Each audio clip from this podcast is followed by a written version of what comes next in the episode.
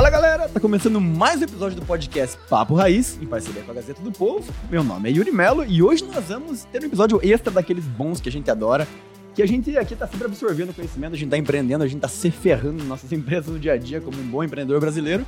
E às vezes é bom parar para refazer algumas reflexões e principalmente se conseguir levar aqueles, aqueles conhecimentos, aqueles conceitos, aquelas, aquelas cagadas que a gente comete no dia a dia e que a gente sabe que não é uma exclusividade nossa, cara. É uma coisa que acontece com mais gente, por incrível que pareça.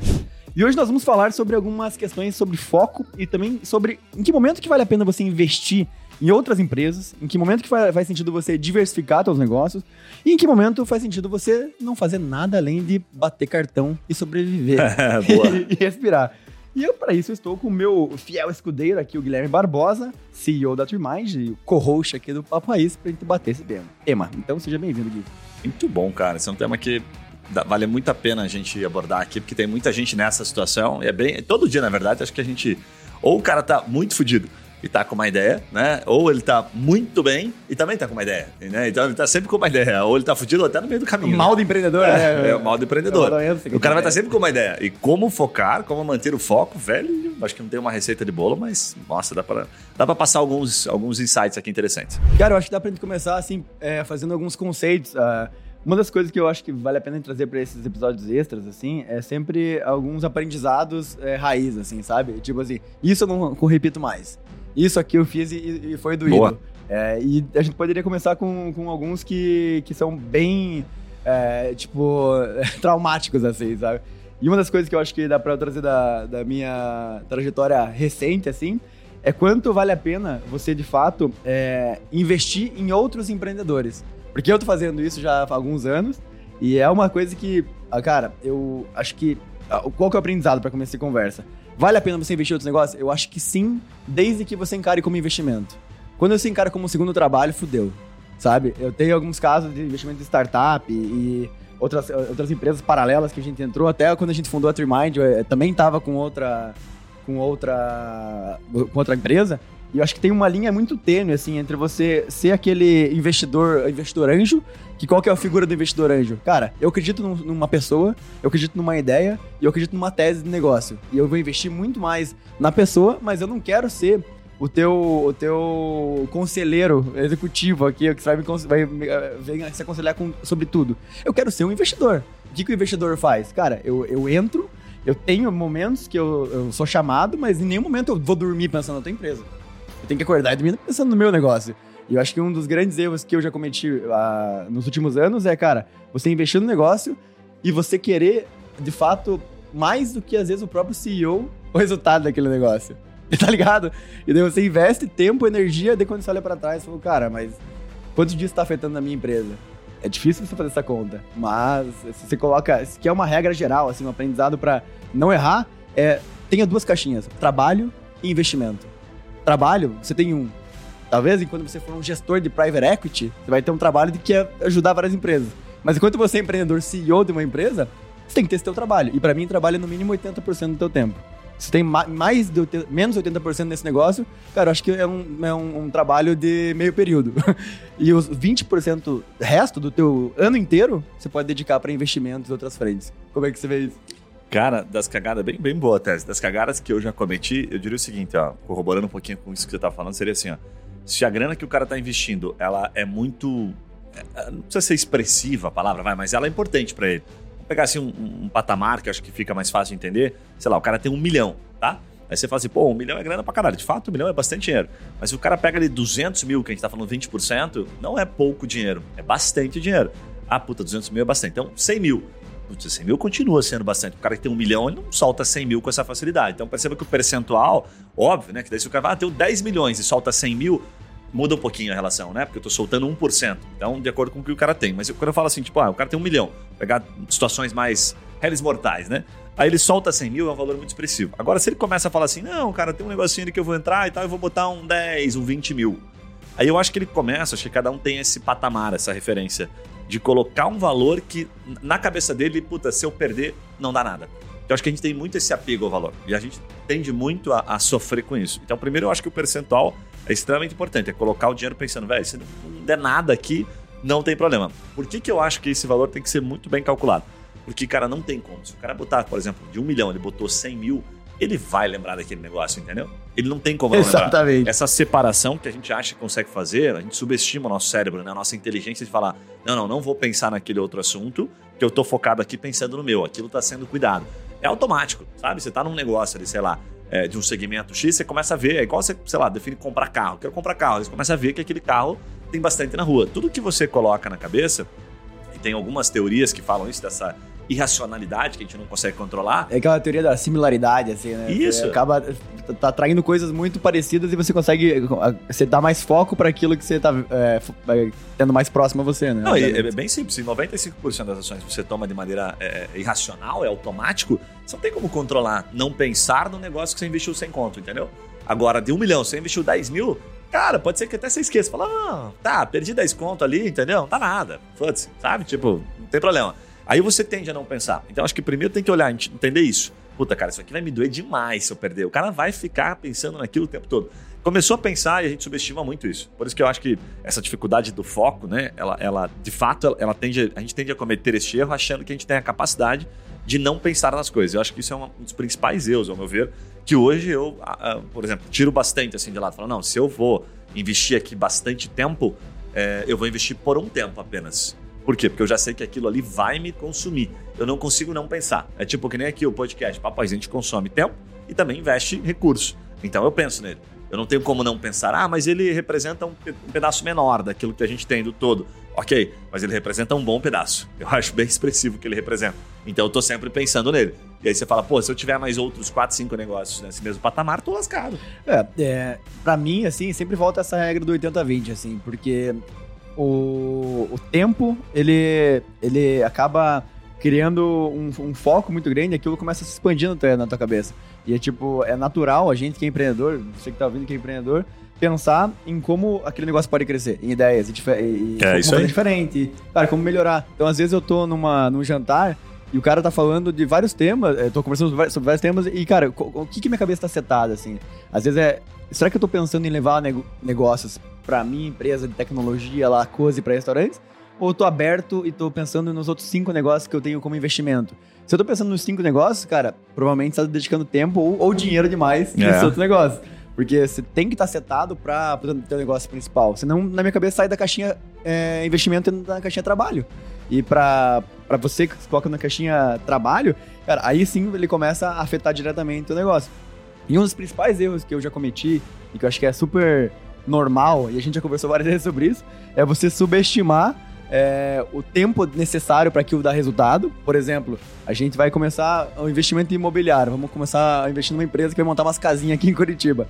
É, você acha que não, cara? Pô, eu vou fazer uma reunião com o cara uma vez por mês, vou dar minha opinião, vou dar chancela, vou transferir ali os pila pro cara. Transferir. Geralmente nessas frases ela tem assim um sócio falava, quando você percebe numa frase que tem a palavrinha, não é, é só, não, é, é só, só, isso, é só fazer cara, isso. Cara, cuida porque ali tem cagada. Então, Essa a gente subestima é a complexidade do que você tem que fazer e você superestima a sua capacidade de é. entregar. Então, é, eu toda semana tenho que voltar e eu, eu olho muito pra agenda, né? 80, 20, 80, 20. Se a minha agenda tá diferente disso, eu sei que eu tô errando, porque é fácil você se convencer. Você se conhece pra cacete. Todo empreendedor tem a síndrome de super-homem. É só deixar rolar, acha né? que pode fazer é. tudo ao mesmo tempo. E se você não olhar pro, pro histórico, você acha que tá tudo bem. Porque você fala, cara, não, minha empresa não tá, tá indo bem, talvez não esteja crescendo quanto eu queria, mas tá indo bem. Só que quando você olha historicamente, você fala, cara, olha quanto tempo, olha quanta energia e olha quanto eu, devo, eu perdi de oportunidade de crescer meu negócio. E essa, isso acho que tem que doer. Porque se você não, não estiver olhando para esse ponto de vista histórico, você sempre vai se convencer que não, eu sou bom demais, eu consigo fazer essas três coisas ao mesmo tempo. E não, esse negócio não é tão complexo, então tudo bem, vou fazer também. Ó, Faz junto. sentido pra caramba. Cara, tem uma outra tese assim, que dá pra colocar é, é, e, e basar até numa historinha rápida que eu tenho, que é o seguinte. Você investir em áreas que você desconhece, tá? E aí tem que abrir um parênteses. Ah, pô, mas daí você não, né, não muda, não sai do teu segmento nunca. Acho que tem, sim, esse ponto, mas tem assim, puta, a área é totalmente desconhecida para mim. Ok, alguma coisa que você vai levar, né? Porque eu acho que tem aquela, aquela regrinha, aquela máxima, mais ou menos assim, né? Eu, eu ofereço aquilo que eu tenho de sobra e trago aquilo que eu tenho de pouco, né? Aquilo que eu posso trazer. Então, tem algo para levar? Não, não tem, só tem o dinheiro. Puta, famoso, né? O bad money, ele não, não vai rolar. Vai ser muito difícil. E às vezes a área do cara é totalmente desconhecida. Para mim, tem vários erros combinados aqui, se tiver nessa situação. Primeiro, Você vai dar pitaco de coisas que você não sabe. Ah, mas aí pode ser bom, porque aí você tá vendo com uma visão de fora, você não conhece tanto o mercado. Ok, mas pra você chegar no nível dos caras que já têm uma certa experiência é muito difícil. Né? Aí você vai querer fazer valer, às vezes, porque você botou grana, vai querer fazer valer o seu pitaco. Né? Então aí começa aquela briga de ego, aquela briga de conflito que é muito complicada, né? Então se você não tem conhecimento do setor, se você não tem nada para agregar, eu costumo não entrar. Tem uma história rápida aqui que eu investi eu te contei essa história num negócio de Uber, quando o Uber tava começando aqui, né? Então, pô, trabalhava com vinho, nada a ver com carro, ok. Aí a gente tinha lá, um, um amigo comentou que tava investindo em Florianópolis, eu falei, cara, vamos fazer esse negócio em Curitiba. Lá fomos nós comprar carros, então a gente foi com primeiro, olha as cagadas, combinação de cagadas, fomos comprar carros de leilão, né? Então, ah, por, por, que leilão? Subestimamos, não, compra carro de leilão que é mais barato. Então a gente foi aprender, pegou um latoeiro massa lá, o cara foi dar as dicas, porque no leilão você não pode ligar o carro, né? Então você tem que chegar lá e comprar no escuro sem ligar Sério? o carro. Você não pode ligar o carro? Não, você, você pode Legal, ligar o carro. cara. Você não pode virar a chave para ver quilometragem, nada. Pelo menos a grande maioria dos, dos leilões que a gente comprou. Cara, então o que acontece? Trouxemos um cara para ele falar assim: não, mas você consegue, você vai aprendendo coisa. Tô dizendo que é ruim. Você vê pneu, você vê marca de volante, você vê marca de pedal, você vê marca de banco. Os caras têm uma conta que eles conseguem dizer: ó, esse carro aqui tem um Motor, 80, você vê se 100 tem mil. motor, né? Vê se tem motor, vê se tem roda e tal. Mas era muito interessante porque, de fato, batia na grande maioria. Só que você não sabia a quilometragem. Então, ah, pô, aqui deve ter uns 120 e tal, ok. Aí lá fomos nós. Então vamos comprar carro de um leilão. Aí você vai pro leilão online.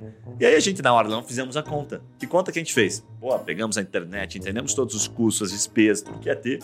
Botamos uma planilha e definimos quanto a gente precisava gastar por carro. Cara, e aí no leilão online, se você nunca participou, é muito massa. Por quê? Porque você fica no online, ele fica junto com o presencial, é como se tivesse alguém lá no presencial dizendo, ah, eu pago tanto.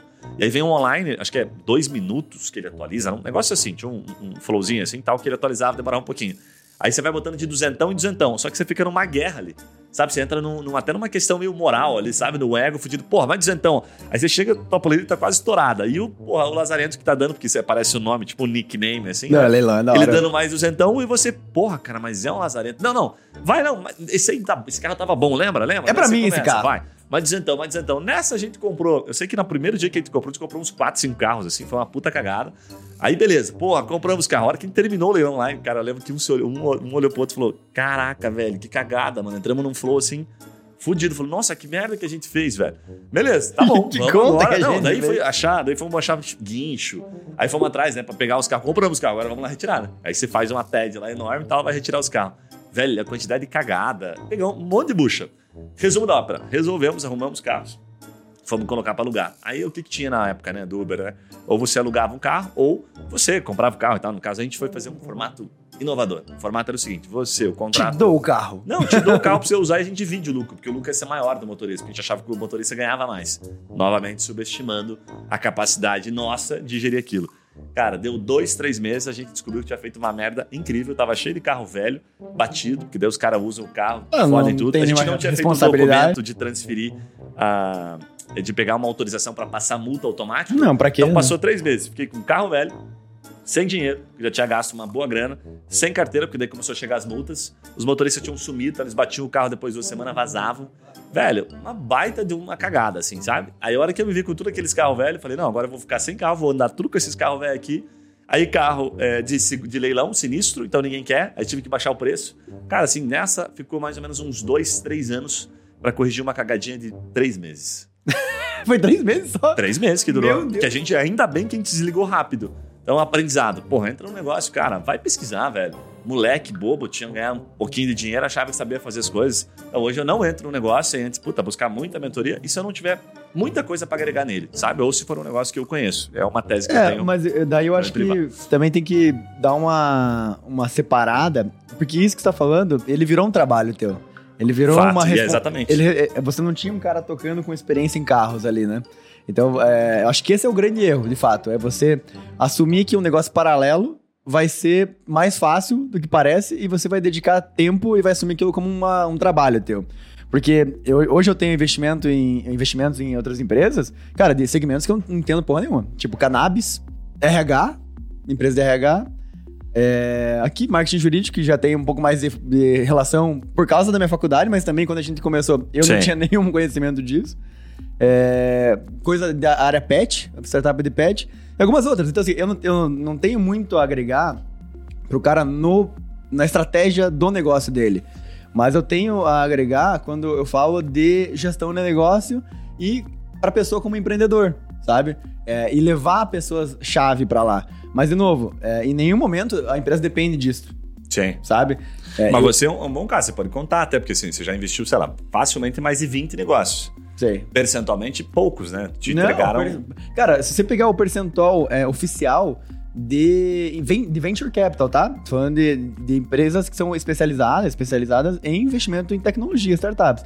O dado oficial do Andreessen Horowitz, que é o maior fundo é, de venture capital, não sei se é o maior, mas é o mais famoso do Vale, é 4% das empresas que eles investem entrega 10x ou mais. Então, a cada 100 empresas, em 4 eles acertam. É isso, de cada 21, 50, duas. 20 para 25, uma. 20, Nossa, 20 velho, pra, é, é bastante. 21, é, o que quer dizer Faz isso? Faz bastante sentido. Que, normalmente, num portfólio de empresas, você, a partir de 10, começa a ter chance de você retornar seu investimento.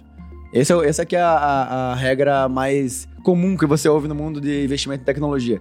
Se você investiu em menos de 10 empresas, já considera que você pode ter um write-off geral, que é perder todo o seu dinheiro. Quando você começa a, a, partir de 10, é, e não tô falando de 10 ao longo da tua vida, tô falando de 10 num, num, num curto espaço de tempo, tipo, entre 1 a 2 anos. Se você não tiver 10 no portfólio, no mesmo, no mesmo bet ali, a chance é real de você perder tudo. É, esse é o dado oficial. Então, sim, se olhar para minha experiência, a grande maioria é, foi zero, retorno zero. Algumas foram investimento pequeno e a maioria ou é, ficou zumbi, que é aquela startup que ela sobrevive, é, ou ainda tá, tá com chance, mas virou assim, pato. não tem. Tipo é, virou pato, pato, não voa, não, não cisca, não faz muita coisa, fica caminhando só por aí. Mas sabe um negócio que eu, eu tenho gostado muito dessa tese? Tenho visto alguns caras fazerem isso. Que é você investir, você fala assim, por exemplo, como é que eu sei se o meu negócio está correndo risco, né? Se eu estou inovando o meu negócio.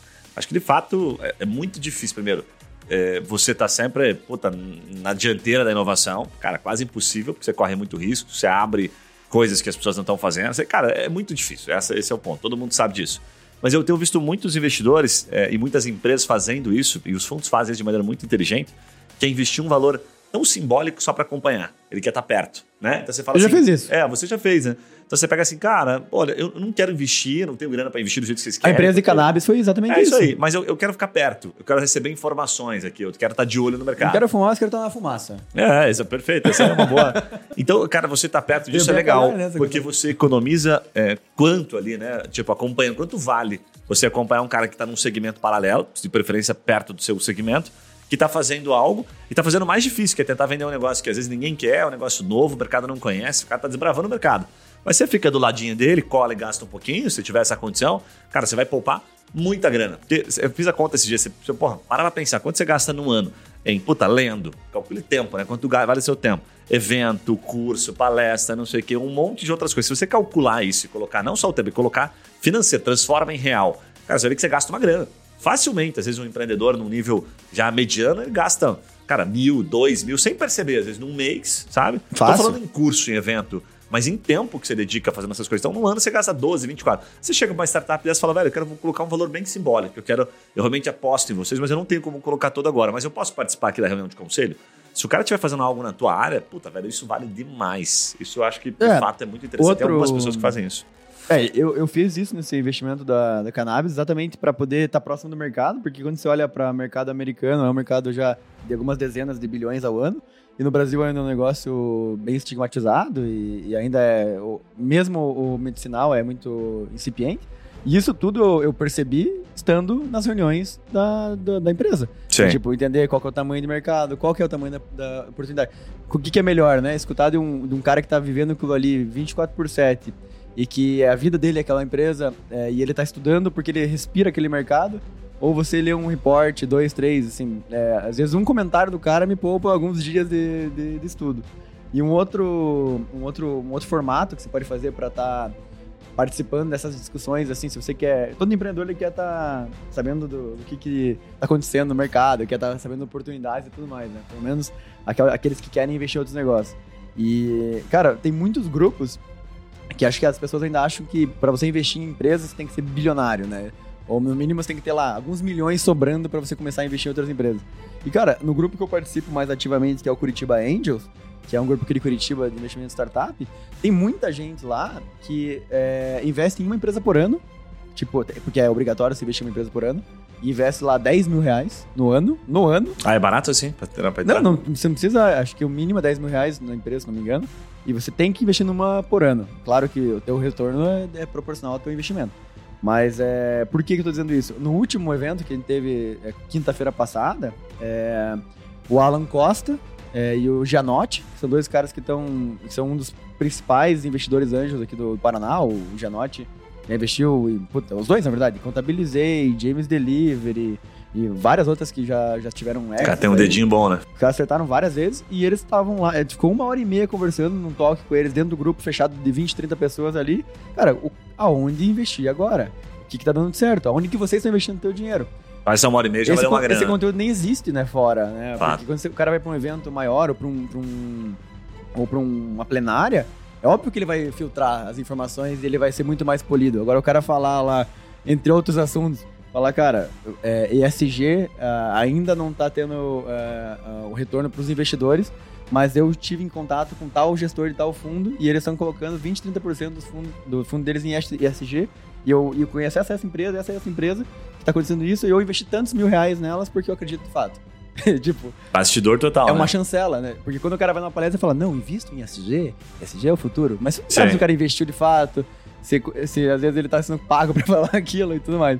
Eu acho que participar de grupos de investimento, por mais que você não vai investir milhões, é, é uma das formas mais fáceis de você aprender. Não, os caras estão democratizando pra caramba, né? Uma, é, porra, você conseguir entrar num negócio com 10 conto no ano e participar, só o repórter, aquilo como a gente falou, às vezes o cara gasta mais do que isso e nem sabe, né? Porque não fez a conta do tempo que ele que ele gasta estudando, pesquisando sobre aquilo. Ou às vezes o cara não tá gastando e, e tá entrando num buraco que vai acontecer lá na frente. Me lembrou agora que você falou dessa história, né? Como é que eu sei se eu tô correndo risco ou tô indo mal? Primeiro, assim, acho que tem uma questão dos números, né? A gente tem que, puta, empreendedor raiz mesmo, o cara não costuma, é, não tô generalizando, né? Mas ser um cara que olha bastante os números mensal, acompanha o DRE, balanço, vê é, variações né, de, de, padrão, curvas, tendência. O cara tem que ser muito foda, a empresa do cara tem que estar num nível muito alto. O cara olha mais pro vermelho, pro azul, pro azul, né? Tipo, se tá sobrando, se tá faltando. E eu olha já... uma despesa ou outra, pô, temos que diminuir, né? Temos que cortar. É a gestão, coisa... gestão cardíaca, né? Ver se é. seu coração da empresa tá batendo e É aquela gestão padrãozona, assim, né? Mas eu lembro, puta, muito bem de uma coisa que eu aprendi quando eu tinha uns 20 e poucos, 23 anos, 24, duras penas lá, que dizia o seguinte: cara, se o meu negócio ele tá com fluxo de caixa, meu capital giro, né, ele tá próximo de zero. É, lembro dessa época assim que eu falei pro meu sócio, puta, então acho que a gente quebrou, né? Na época ele falou assim: não, você já quebrou dois anos, você não só, só tá sabendo agora. entendeu? Quando a grana baixa a ponto de zerar o caixa, e a gente tem esse reflexo em muitas pequenas empresas, significa que você já quebrou lá atrás. E aí chegou aquele momento que você fala assim, puta, velho, daqui para frente, assim, ou é mais ladeira abaixo, ou você fecha a porta, né? Que poucos acabam fazendo isso, paga as contas, entendeu? Né? Resolve o BO que ficou para trás e segue para outro negócio. Então, essa linha, existe uma linha tênue, pô, você tem uma experiência animal para falar isso, que eu acho que é a insistência e a persistência, né?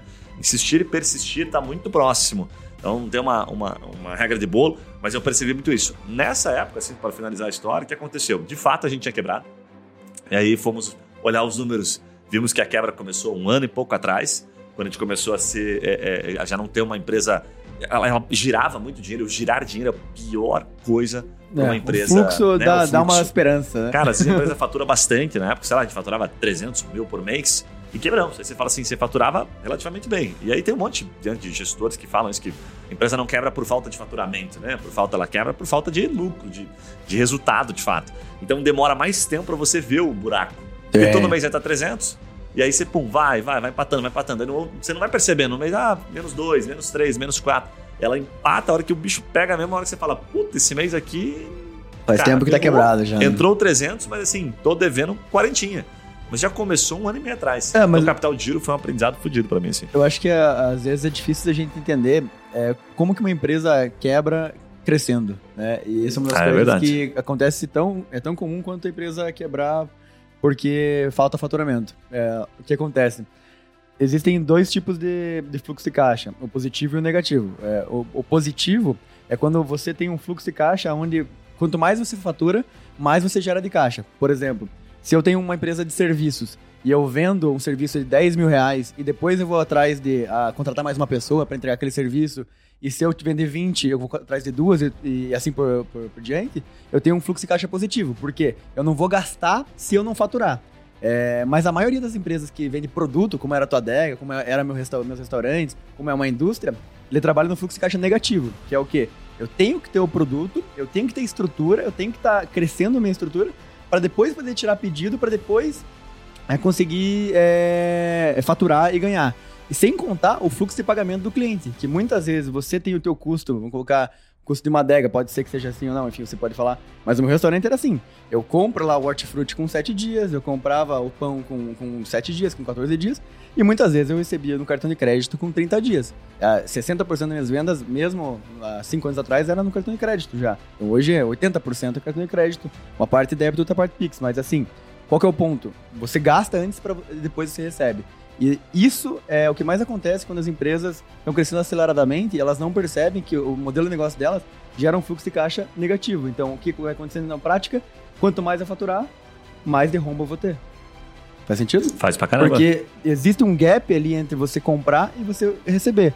Então, esse gap, à medida que se você cresce muito rápido, você vai ter que comprar muito e existe um grande risco de se você não conseguir reduzir custos, não conseguir uh, organizar seus prazos de pagamento dos seus fornecedores, de você não ter dinheiro em algum momento para pagar teu custo fixo. Ou seja, vai chegar no dia 5, você não vai conseguir pagar teu funcionário, vai chegar dia 10, você não vai conseguir pagar é, teu, teu aluguel. Sim. Você vai para um banco, vai fazer uma dívida, você vai começar a se alavancar e daqui seis, um, um mês, um ah. ano, aí tua margem líquida de fato não existe mais aí. Daí não é nem questão de fluxo de caixa. E a empresa quebra porque cresceu rápido demais. É, mas sim, fazendo, fazendo um, simplificando ali a tua conta, seria mais ou menos assim, né? Se o teu custo ali por mês, teu custo, né, produtos e tal, fosse de uns 100 pau, e você paga aquilo ali com 7, 14, dá uma média de 10 dias, mas recebe com 30, você, no mínimo são 20 dias. Então você precisa ter ali, cara, pelo menos vai uns 70 mil. De capital Às de vezes, giro. Só de capital, só para girar, porque vai ter um momento que você vai comer todos os 70 mil, vai chegar no zero, certo? Mas só que você não pode zerar. Né? Não é o ideal, porque, pô, tem imprevisto. Teve um mês que você não vendeu sem pau, teve um mês que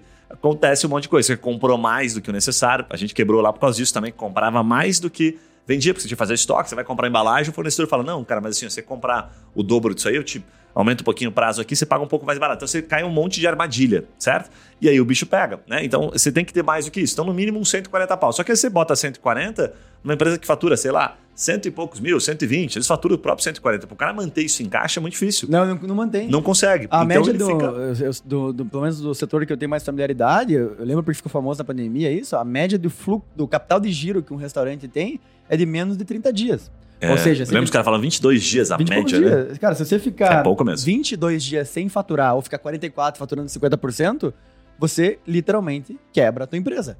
É muito rápido nesse setor. Tem setores que, historicamente, tem mais fluxo de caixa, que tem, que tem mais capital de giro. Indústria, né, a, por, por essência, o cara tem que ter um capital de giro altíssimo. Porque o cara, vamos pegar uma madeireira, por exemplo, o cara compra madeira ao longo do ano, vai estocando aquilo, né? Você tem contratos recorrentes, mas enfim, você vai comprando para ter no pátio, para daí você fazer uma venda a prazo, para você gastar, cara, é, às vezes seis meses de desencaixe. E aquilo ali é capital de dinheiro na veia, né? Então você precisa ter essa reserva para não quebrar. Mas o problema é, isso funciona bem na empresa que ela está estável, ou cresce lá 15, 20, 30% ao ano. Mas a empresa que cresce 10% ao mês, ou que cresce lá, dobra todo ano, esse capital de giro ele tem que crescer na, na proporção. É. E aí você esquece isso. O que dizia que não, não há crescimento sem investimento. Era uma tese dele, assim. De fato, hoje ano para trás parecia que não, não dá para fazer um negócio do zero e tal. Não dá, não. Às vezes é dificilmente. Tem situações muito esporádicas que dá. É, me lembrou de uma, uma situação, fazendo bem uma analogia simples, assim, porque acho que essa ajuda bastante. Que a gente está acostumado, quando você está acostumado a girar dinheiro, para mim é o pior é, o pior é o mais difícil de você captar se você está quebrando ou não. Até porque a gente tem muita dificuldade, né? Tá na essência do brasileiro, na parte administrativa, fazer as contas e tal. Mas olha que interessante essa história. Meu sogro, caminhoneiro, né? 30 anos caminhoneiro. Então eles reclamavam muito, né? Quando eu entrei na família lá e tal, que, ah, puta, todo dinheiro vai em pneu, vai não sei o que e tal. E olha que simples. Então o cara, ele girava na média no mês, assim, era coisa de 40, 50. Então, como ele girava muito dinheiro, é, parecia que ele ganhava muito dinheiro. Só ele que ele não fazia conta, conta, ele né? via o dinheiro entrando.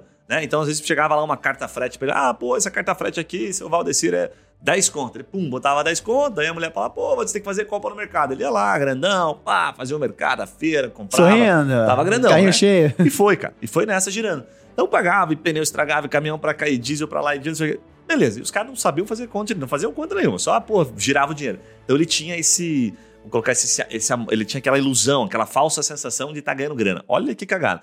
De repente, ficou velho, né? O seu Valdecir, meu sogro, resolveu, puta, vamos parar. Temos que parar. Ok. E aí, mano?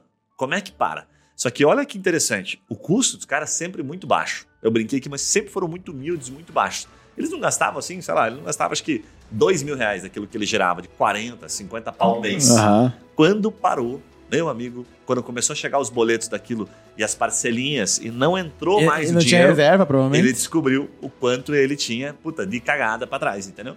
E aí, pra resolver essa cagada toda? E aí você vai vindo, porque aquela, né, aquela cascata toda vai chegando. Então, no final, no frigir dos ovos, você vai ficar. O cara ficou com dívida, ficou com uma grana pra pagar pra trás, né? Aí pegou o bem, que era o caminhão, vendeu o caminhão, teve que pagar um monte de dívida e ficou com um pouquinho. Aí fica aquela pergunta no ar: será que você ganhava dinheiro? Será que você estava calculando certo o teu preço?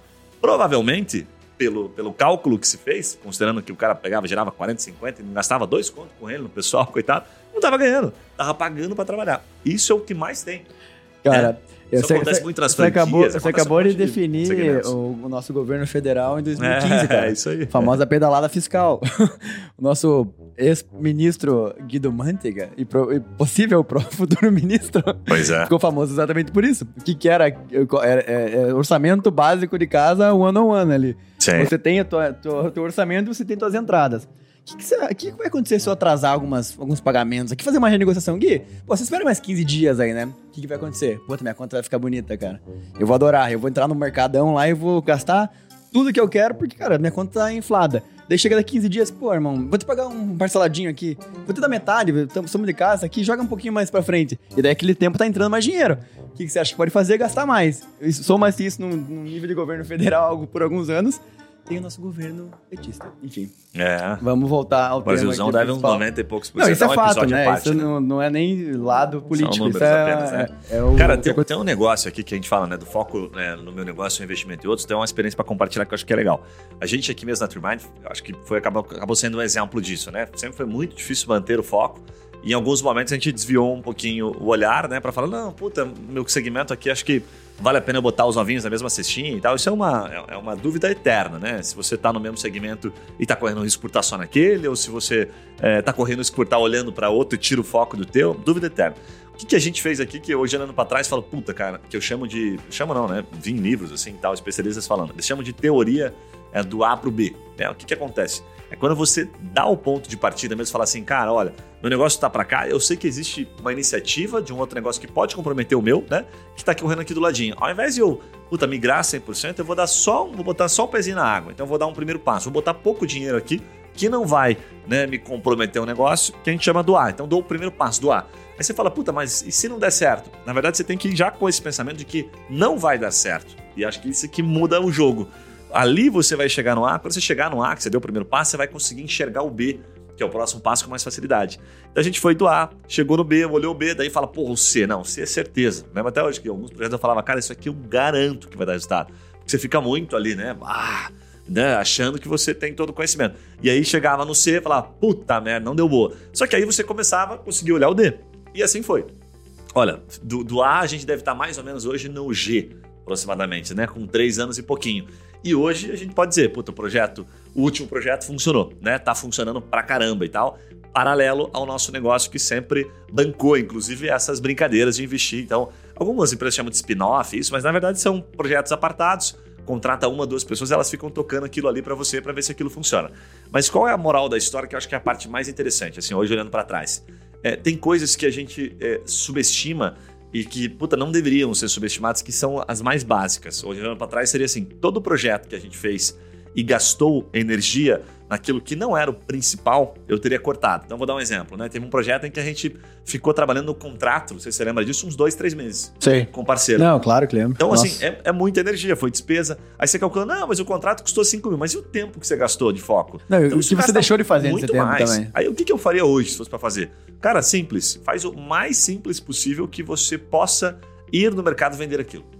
Parece o básico que a gente fala o tempo todo, você já deve ter ouvido O MVP, aqui, né? mas é o que tem que fazer o MVP. Esse MVP, às vezes, ele é muito simples, fazer uma paginazinha que você consiga fazer de um dia para o outro e vai vender. Se o produto é bom, negócio que eu aprendi assim, se a ideia for realmente boa, você vai vender, né? Você vai conseguir.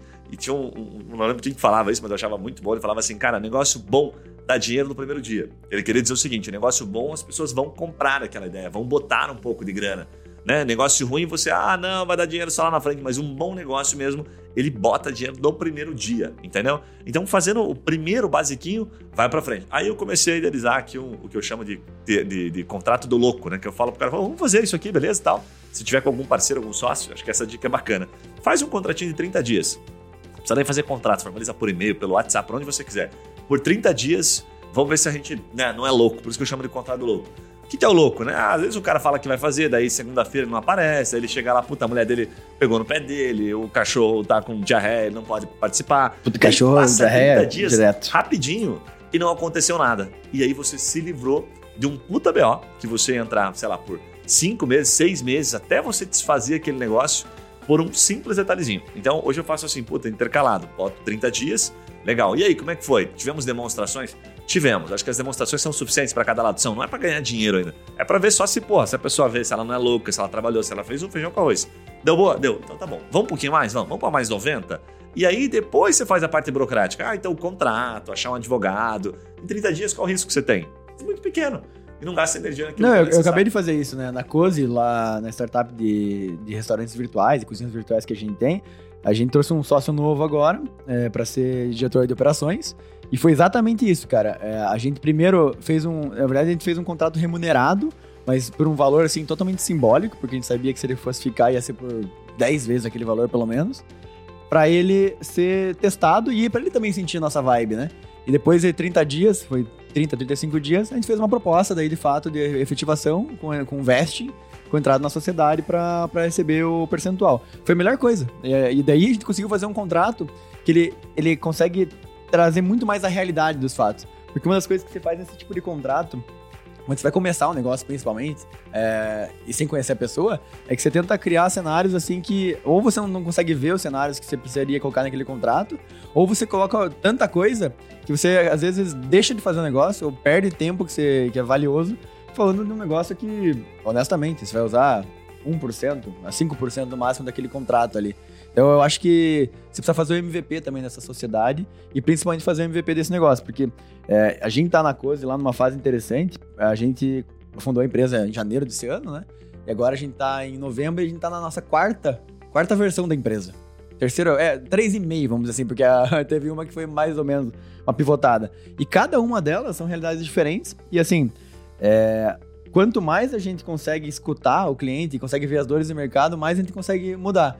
E um dos grandes erros que eu também coloquei aqui pra gente, pra gente falar é você não conseguir se reinventar uh, com velocidade suficiente. Porque é, é, uma, é uma das grandes falácias assim que a gente tem nos negócios é a gente acreditar que aquilo que deu certo até hoje é o que vai dar certo para frente. A gente quer ser coerente, a gente quer acreditar naquilo que nos trouxe até aqui.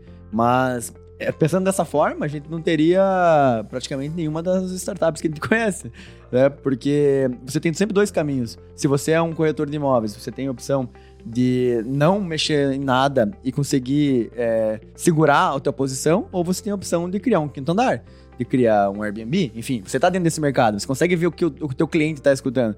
Você pode ser, enfim, exemplos mais básicos, é um taxista e você pode, em algum momento, falar, cara, mas tem tanto carro parado aí, por que, que só eu que paguei pela placa aqui deveria estar rodando? Você pode fazer isso ou você pode acreditar que o teu mercado sempre vai existir. Então, uma das coisas que a gente fez recentemente é, de fato, destruir nosso negócio para não ser destruído.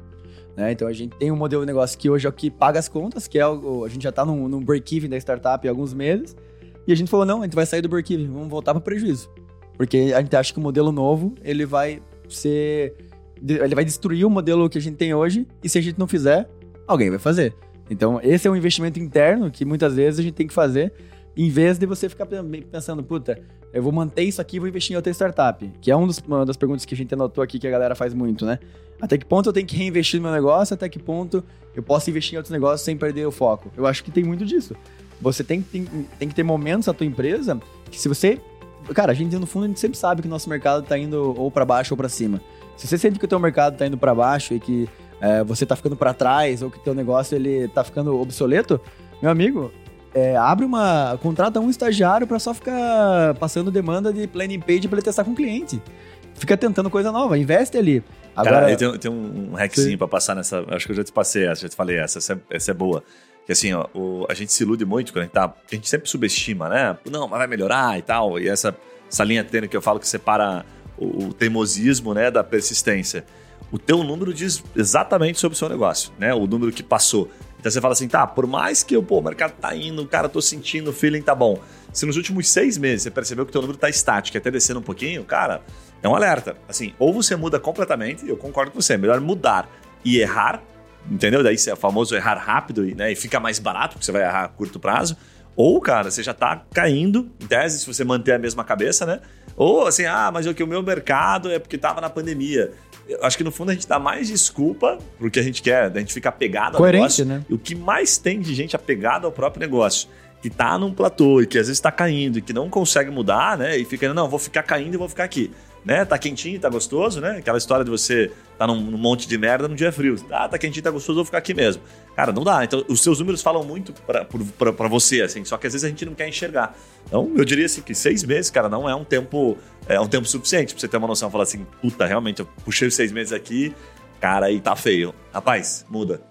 Mesmo que dê ruim, mude, porque essa é a hora. Que depois pode ser que não dê tempo. Não, e outra, né? Uma das coisas mais difíceis para você fazer numa empresa pequena, principalmente, é você inovar sem dinheiro. Eu, quando tinha os restaurantes, cara, nosso fluxo de caixa era muito louco. Entrava dinheiro pra caramba, saía um monte e a gente ficava naquela loucura para tentar se apegar é, a, a, aos prazos e tudo, tudo, mais. A gente sempre teve um capital de giro, mas nunca foi aquele capital de giro gordo. Então, nós realmente aprendemos na duras penas como você conseguir fazer uma gestão de fluxo de caixa. E tinha vários momentos que a gente tinha que antecipar, tinha que postergar, tinha que ligar para fornecedor para renegociar. Isso é o dia a dia do empreendedor da raiz tinha que renegociar a cada três, quatro meses com o fornecedor. Aqui a gente aprendeu duras penas que custo é, tem que ser igual a unha, né? Você tem que cortar toda semana, todo mês tem que estar tá cortando, porque as coisas tendem a crescer sempre no longo prazo, todos os custos, então sempre está renegociando. Mas você re reinventar seu negócio, inovar sem dinheiro, é uma das tarefas mais difíceis que o pequeno empreendedor ter que fazer na vida dele, cara. E tem que ser feito. Esse é, esse é o problema. Não tem outra opção. Você tem duas opções: a, a asfixia lenta ou a, ou a tentativa e a morte rápida. e a terceira opção dá certo, né? Óbvio. Mas, cara, você prefere a asfixia lenta ou a morte súbita?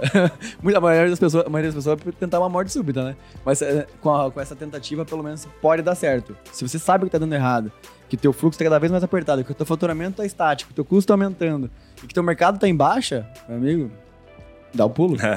Você sabe que uma, uma última, um último hackzinho, assim, né, que eu acho que é interessante, tem essa história que eu contei há pouco, ela fala do. Vai bem naquela linha do a empresa está crescendo, ela está morrendo, né? É, tem algumas empresas que estão estagnadas. Isso não quer dizer que todo mundo tem que, puta, ah, eu tenho que continuar crescendo na empresa. A gente conhece um monte de empresas que o cara está faturando aquilo há um bom tempo, está tranquilo. Mas acho que tem um dado nesse faturando há um bom tempo e está tranquilo, que ele não pode estar, tá, você tem que estar tá sempre olhando para ele, que se ele tiver de fato aparecendo sempre no teu DRE, perfeito, e se você não quer crescer mais, continua, não tem nada errado nisso, que é o lucro, o lucro líquido tem que sobrar. Não, o lucro líquido assim, depois de impostos pagos, sem empréstimo, sem nada, tem que sobrar. Se não sobrar lucro e você está num platô, ah, mas eu não quero mais crescer e está só girando dinheiro, cara, você está morrendo.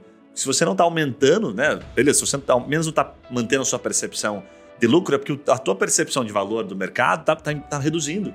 Né? É mais ou menos assim, tipo, porra, a inflação veio, comeu agora uma boa parte do nosso dinheiro. Legal, eu tenho que cobrar mais meu produto. Puta, mas se eu cobrar mais, eu não consigo vender. Então, se eu não consigo vender e manter a mesma margem de lucro, cara, você se ferrou, você tá indo pro buraco devagarinho. Essa morte sendo asfixiada, né? Você por asfixia. Então não dá. O que, que acontece? Se eu consigo gerar uma percepção de valor um pouquinho maior para repassar aquela minha inflação, massa. Então talvez você não venda mais, só vai ter uma correção de inflação, mas você vai manter a última linha, que é o lucro. Empresa que não dá lucro é empresa morta. É uma empresa condenada ao fracasso. A empresa tem que dar lucro, certo? E tem que ter um lucro, é, no mínimo um padrão do seu segmento que você possa parte daquele lucro mantém caixa, aí você forma um capital de giro, até para você poder crescer, e parte daquele lucro tem que ser interessante para quem de fora, né, um investidor. Essa é uma conta bem interessante, fazer uma pergunta legal de fazer. Falou, cara, tem uma empresa, pega alguns amigos, alguns investidores, pessoas que não têm uma relação tão direta com você e pergunte, ó, oh, uma empresa fatura isso aqui, ela lucra isso aqui.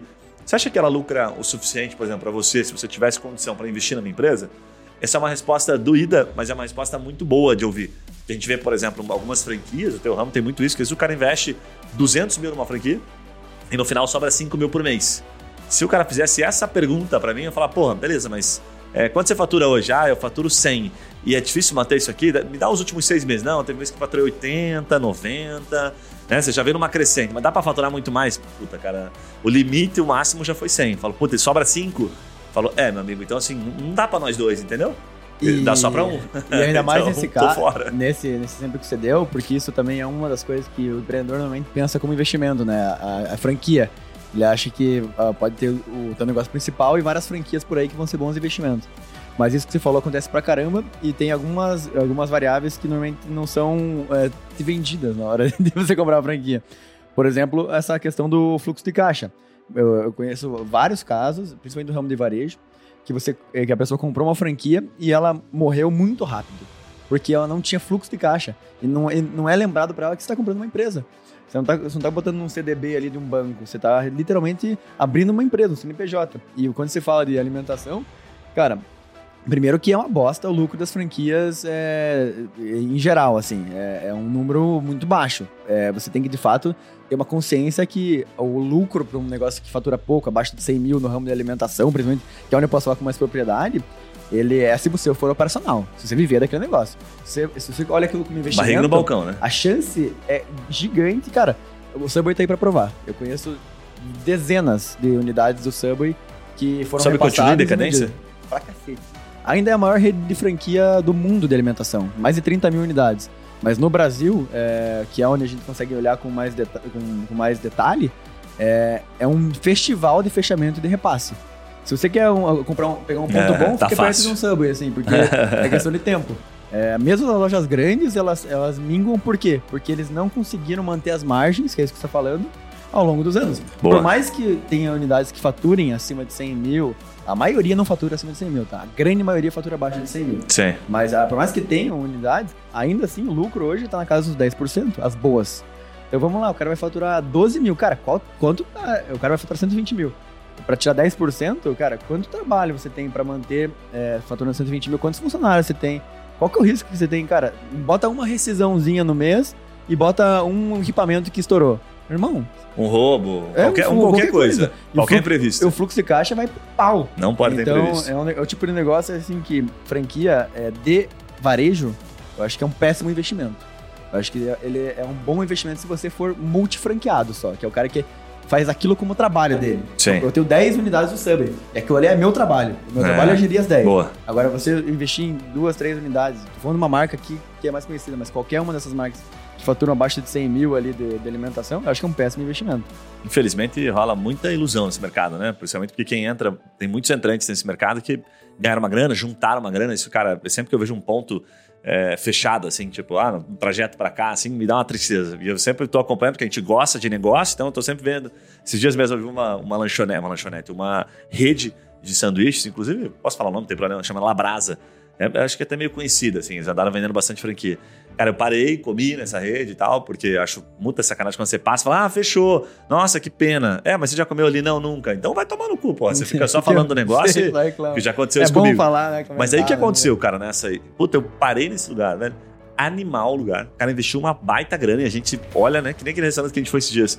Pô, velho, cara, esse cara gastou uns 300 pau. Só que assim, ó, ele abriu e foi fulminante, assim. Passou uns seis meses e foi depois agora, já da pandemia.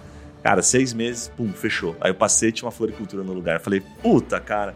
Me deu uma tristeza, porque se o cara botou uns 300 conto, eu calculei por baixo, mais o que ele teve que colocar depois para tentar sobreviver ao negócio, ele perdeu uma meia milha, sabe? E eu vi o cara lá com a esposa colocando. Então, assim, Deus queira que eles não ficassem na dependência, né? Só daquilo. Mas não tivesse dependência daquilo. Mas a grande maioria, cara, é uma frustração imensa, né? Então esse bastidor de quem não dá certo, infelizmente, é muito maior, né? Já, já visto aquele índice do Sebrae lá que 80% não sobrevive. Então, cara, cada 10 pessoas que investem, pode ser que você seja um dos oito que não vão dar certo. Infelizmente, é um pouco da realidade. Não, e ainda estamos falando da média, da maioria das empresas que, que é, são abertas, é aberta com um, um sócio full-time, né? Aqui nós estamos falando de uma empresa que você compra, você vai colocar custos a mais, porque você não vai estar tocando o negócio, você vai olhar com uma perspectiva de investimento, sendo que o retorno médio de uma, de uma franquia que está nesse, nesse ticket de 300 mil uma boa franquia torna aí entre 24 a 36 meses. Você coloca isso na ponta do lápis, qualquer embarrigada que dá, isso é para 48 meses. E isso se você conseguir manter o negócio lucrativo por tanto tempo assim se reinventando, né? Então, reforço, assim, como investimento, se você quer montar só um negócio paralelo, é, e você não vai tocar o um negócio, ah, mas vou botar um sócio operador, beleza? Esse sócio vai, vai receber salário?